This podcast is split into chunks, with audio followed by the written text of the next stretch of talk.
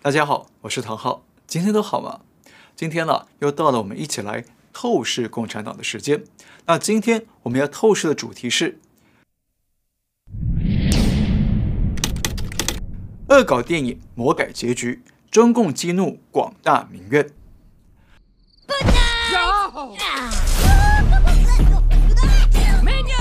今年暑假有一部好莱坞的热门动画片在世界各地上映。就是您现在看到的这部电影《小黄人》第二集《神偷奶爸前传》，那有的地方翻译成“小小兵”。那常看电影的朋友们都知道，《小黄人》跟《神偷奶爸》都是好莱坞畅销的动画电影，所以才会拍完续集又拍了前传。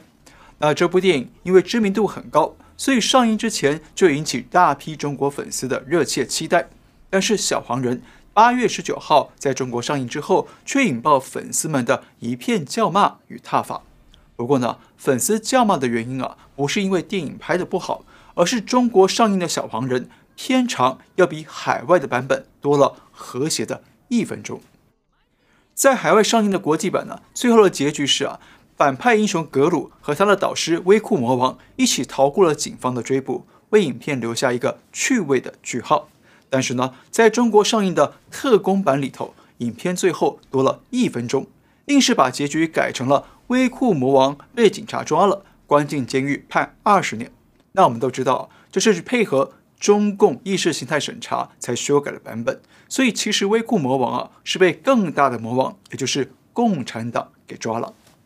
那更悬疑的是啊，男主角格鲁就突然改邪归正，回归了家庭，还说。他人生最大的成就就是成为三个女儿的父亲，那大家是不是觉得有点耳熟呢？三个孩子，这不就是中共大力推行的三孩政策吗？那习大大的政策也跟着入戏了。而换句话说，就多了那么一分钟，就让小黄人的结局来个翻天覆地的大逆转，逆转得非常生硬，非常尴尬。而且啊，这一分钟还被中共强行插入了政令宣导和政治洗脑，那一部合家欢笑的娱乐片，最后就因为这和谐的一分钟，变成了哭笑不得的正能量惊悚片了。那中共对小黄人这么粗暴的审查与修改呢，也引发中国网民的骂声与嘲讽，还有人发起了公开抵制，要大家别在中国看小黄人。那有人挖苦的说啊。只有我们需要特别的指导和照顾，因为党会担心卡通会腐蚀我们。还有粉丝批评中共说，这种利用我热爱小黄人的心去收割我的钱包，还把我热爱的东西完全颠覆的做法，真够流氓的。好，其实中共对境外电影实施言论审查，还强迫修改电影，已经行之有年了。也因此啊，有不少片商会选择制作两个版本，国际版跟中国特供版。来配合中共的电影审查，但是这样的特工版呢，往往结局被改得莫名其妙，啼笑皆非，不但摧毁了原作的剧情与艺术感，也让电影出现严重的违和感。像二零零二年的热门港片《无间道》，国际版的结局原本是刘德华继续隐藏了黑社会卧底的身份，继续当着警察想要洗底当好人，但是到了大陆的特工版。警方说已经查到了刘德华的卧底身份，所以把他给抓了。但是过程里头完全没交代警察是怎么样查到刘德华是卧底，就这样一句话糊弄过去了。像一九九九年经典电影《搏击俱乐部》，也叫做《斗争俱乐部》，那原本的结局要出现一段有许多大楼被爆破倒塌的场面，但是到了中国大陆，这段画面不但被全数删除，还草率的只用了一张图卡说啊。警察把主角抓了，阻止了爆炸，还把主角送进了精神病院。那这么粗暴的和谐修改啊，也引发中国网友一面倒的批评。在二零一九年上映的印度电影《一个母亲的复仇》，描述一位母亲因为女儿被同学性侵了，那凶手被判无罪，所以母亲不得不靠着自己的力量为女儿讨回公道。那这部电影是在控诉印度的治安与司法，同时呢，展现母爱的伟大。不过，在中国版本里头，影片最后多了一张图卡，草草交代了母亲最后向警方自首，一切都在司法审理中。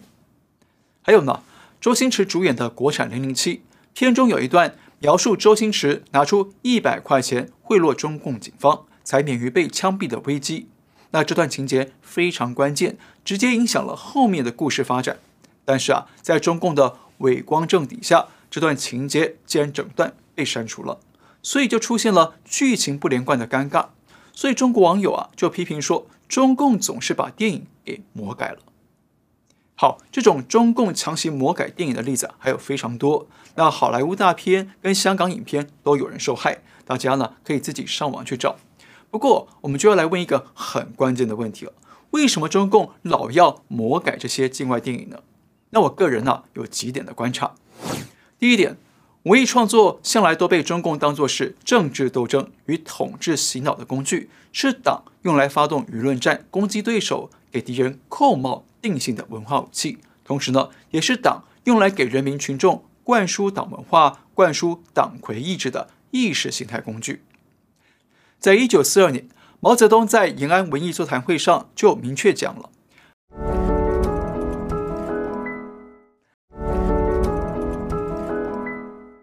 中共有两条战线，文化战线和军事战线。那文化战线当然就是指文学和艺术创作，所以中共从过去啊就有所谓的八大样板戏，用来宣传阶级斗争，对党歌功颂德。当然了，样板戏啊现在是没什么人看了，但是呢，样板戏也进化成了样板电影，也就是所谓的主旋律电影，比方说《战狼》啊、《长津湖》啊等等啊。那简单说，包括了电影、电视和文学艺术等等呢。对中共来说，都是斗争武器，都是控制人民的意识形态工具，都是中共文化战线的一部分。所以呢，党啊就要严厉审查管控，确保这些文化战的斗争武器不会伤到党的政权与利益。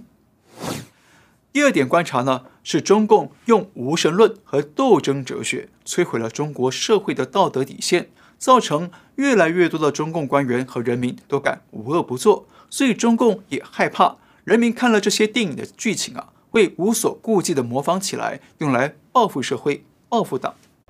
特别是这几年疫情不断的复发，让中国经济持续的下滑，许多人民的生活工作是越来越艰难。再加上太多的社会不公、司法不公的问题发生了，导致这几年呢，报复社会的事件是越来越多，而且对党不满、对政府不满的抗争事件也越来越多。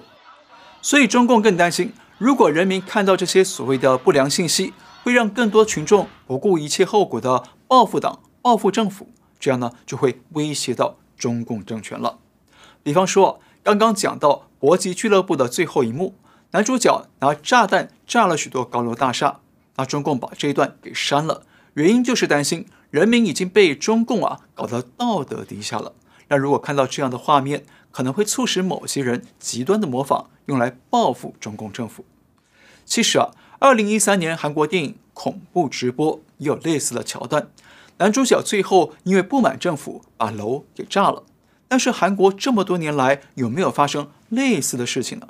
没有。为什么？就是因为在非共产党的社会里头啊，人民普遍有着一定程度的道德水准和普世价值，会分清是非对错，会明白。电影就是电影而已，不会盲目的跟着去干坏事。那相反的，正常社会的人民还会从电影刻画的那些反常态的情节里头啊，去反思社会啊存在着哪些问题与不足。那大家呢应该怎么做才会让社会啊变得更好，问题更少？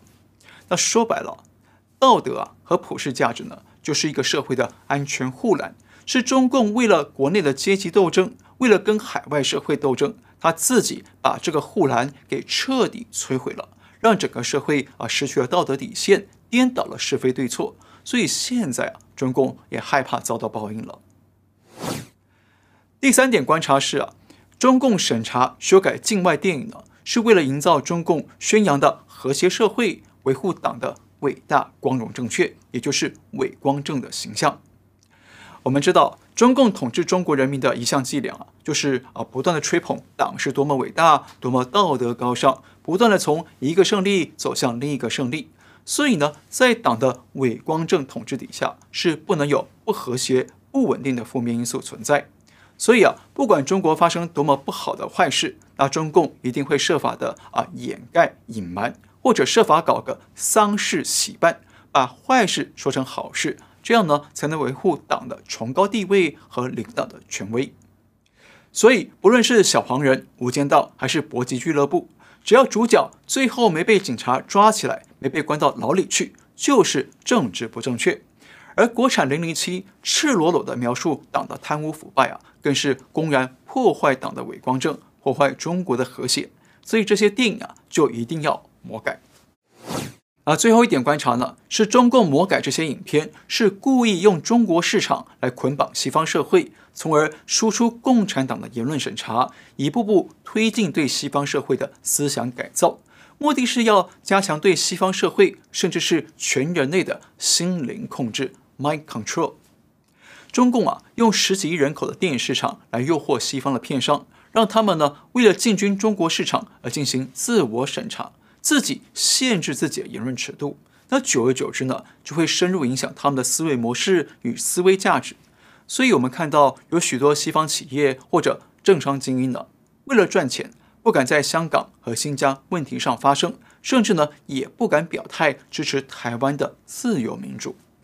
那表面上看起来啊，是这些国际政商精英为了利益，所以呢，有些话不能说或者不方便说。但久而久之啊。就会潜移默化变成了一套思想枷锁，会自动管控这些国际精英的思维，改变他们的价值观，从而让他们的啊言行举止呢越来越符合中共的需求，符合中共的立场。那这就是中共想要的心灵控制的效果了。最后，我们再说一次啊，中共为什么拼命的魔改境外电影啊？主要有几个主因。第一。文学和艺术是中共用来做政治斗争的武器和统治洗脑的工具。第二，中共摧毁中国的道德底线与普世价值，害怕人民效仿电影，报复党，报复社会。